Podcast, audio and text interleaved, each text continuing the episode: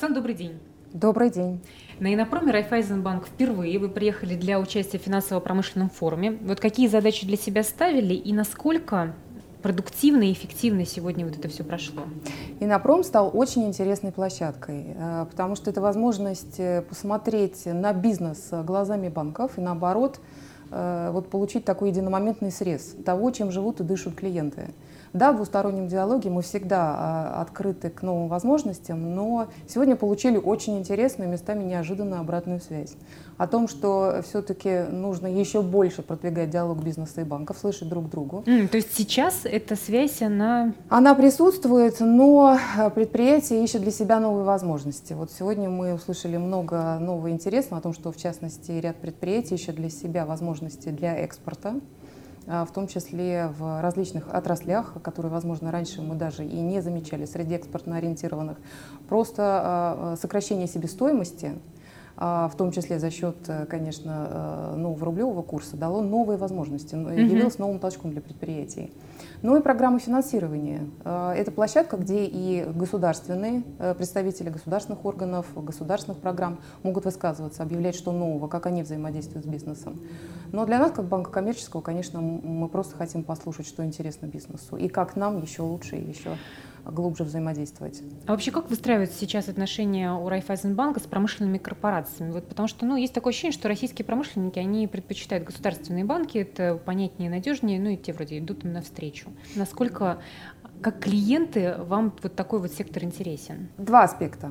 Э, ну, во-первых, мы работаем с очень обширной аудиторией, и на самом деле э, промышленные корпорации – это наши клиенты в том числе. Да, конкуренция есть, она здоровая, она нас э, все время толкает к тому, чтобы пересматривать уровень сервиса, искать новое продуктовое наполнение. Но э, нас выбирают, в том числе по отдельным продуктам, по услугам крупнейшие корпорации. И мы внедрили стратегию домашнего банка для международных предприятий, для среднего бизнеса. И второй аспект это то, что мы можем сотрудничать по а, целевым программам. Например, у нас работает программа взаимодействия с МСП банком, где мы кредитуем предприятия среднего бизнеса. Угу. Соответственно, мы ищем для себя новые возможности и их находим. Но вообще, насколько я знаю, там в стратегии Райфайзенбанка вот эта история с тем, что нужно приращивать, наоборот, там малый и даже микробизнес, и тем более средний бизнес, а не только крупный. Вот это как бы был же фокус компании, это то, к чему вы движетесь? Это работает, так? это работает. И это возможность для нас диверсифицировать портфель. Да, безусловно, мы определяем сегменты, э, которые несут для нас оптимальную кредитную нагрузку нагрузку. Все-таки а, за нами и, и а, кредитная политика, в том числе наших акционеров, и за нами а, те программы, с которыми вышли на рынок, но мы работаем со всеми сегментами очень активно.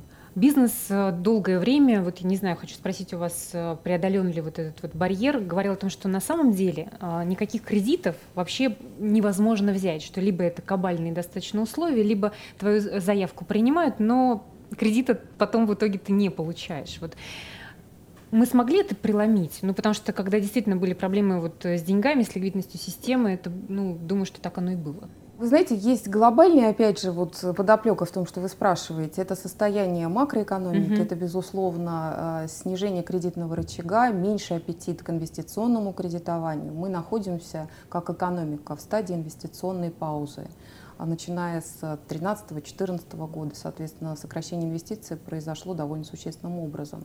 И поэтому это, в общем, аппетит к риску у предприятий самих, который значительно снизился. Плюс, естественно, рост базовой ставки который негативным образом а, сказался в том числе, опять же, на аппетите к кредитованию.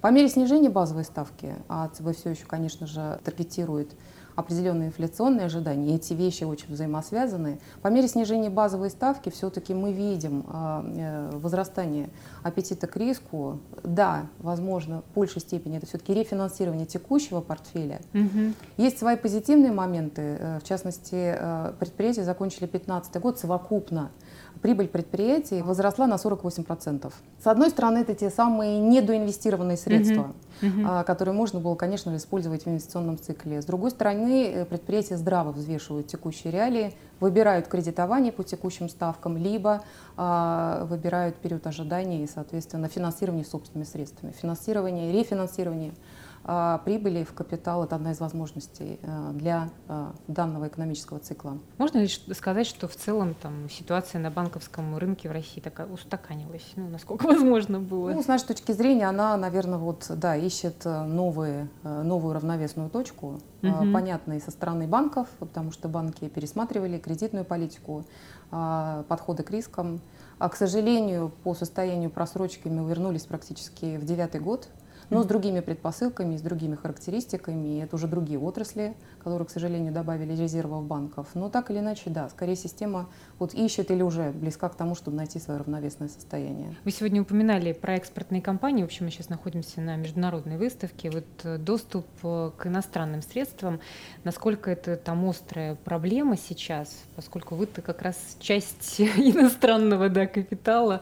Вот Стоит такой вообще вопрос сейчас или это уже, в принципе, минимизировалось? Доступ к иностранным средствам, э, естественно, это в первую очередь характеристика стоимости этих иностранных да, средств. Да, они значительно дешевле, чем мы знаем. Да. Они были значительно дешевле. Надо отметить, в первую очередь, это рынок публичного долга, это э, облигации, еврооблигации, это рынок синдицированных кредитов, да. Конечно же, объемы этих продуктов существенно снизились угу. вот, э, в ту паузу 2014-2015 годов. А должна сказать, что банки и в этих продуктах все равно ищут возможности для роста, для перезапуска, э, в частности, синдицированное кредитование, поиск инструментов, когда можно э, привлекать синдицированный кредит в рублях. И это некое изменение подходов. Это не только иностранные банки, которые, скажем, лидируют в клубах и синдикатах, это привлечение российских, э, в первую очередь, крупнейших банков. То есть это некая новая реальность, где вот все стороны ищут, естественно, равновесное состояние. И по мере, естественно, каких-то позитивных внешних сигналов, я думаю, будут и приоткрываться рынки публичного долга, в том числе еврооблигации и э, ну, рынок э, рублевых облигаций. Он уже работает. И на самом деле ставки по мере снижения индикативов Центрального банка, базовые ставки, э, конечно же, ставки двустороннего привлечения сделок, они тоже снижаются. Давайте поговорим про стратегию Райфайзенбанка на ближайшую перспективу. Какой вы себе ее видите? Вообще, какие задачи там для себя ставите? Мы давно определили для себя стратегию. Это э, э, коммерческий банк с очень широким продуктовым наполнением, с очень широкая география присутствия. Ну и, безусловно, наши клиенты, выбирая нас, голосуют за качество. Поэтому качество наших продуктов, качество наших услуг э, – это то, что на самом деле позволяет нам оставаться э, одним из тех вот э, банков выбора, которые делают клиенты в такой очень конкурентной среде. Ну, наши ключевые сегменты – это корпоративный бизнес, розница. Мы представлены очень широко в обоих данных сегментах, но у нас еще есть очень много дополнительных продуктовых решений. Это и сильная инвестиционно-банковская команда, это и возможности для консультирования клиентов, это и бизнес дочерних подразделений, а, в частности, лизинг, управляющая компания, э, очень сильная команда private банкинга. Что вы скажете о работе вашего отделения Уральского? Как охарактеризуете его, там, может быть, специфику и вообще есть ли она? Мы здесь серьезно надолго, хотелось бы ответить, отметить. Мы пришли в 2005 году на рынок и за это время очень серьезно развились э, в Уральском регионе. А специфика Урала в том, что э, с 8% населения э, регион э, производит 16% валового национального продукта, 20% вообще всего промышленного производства. Здесь большое сосредоточение промышленности. Конечно, работая с бизнесом здесь, мы учитываем эту специфику, но в том числе и активно развиваем кредитование и работу среднего бизнеса, расчетно-кассовое обслуживание для клиентов малого и микробизнеса. Мы вышли на этот рынок тоже с широким продуктовым наполнением. Нам очень нравится, как работает уральская команда, э, и на самом деле хотим продолжать э, с тем же темпом. Инопром — это выставка в том числе инноваций, технологий. Я знаю, что у вас тоже есть банки технологий, которыми можно похвастаться. Надеюсь, что не ошибусь, сказав, что мы вывели первый на рынок э, технологию геофенсинга. Угу. Наши клиенты могут, находясь вот рядом с магазинами, с Э, точками продаж, э, в общем-то, получать информацию о скидках.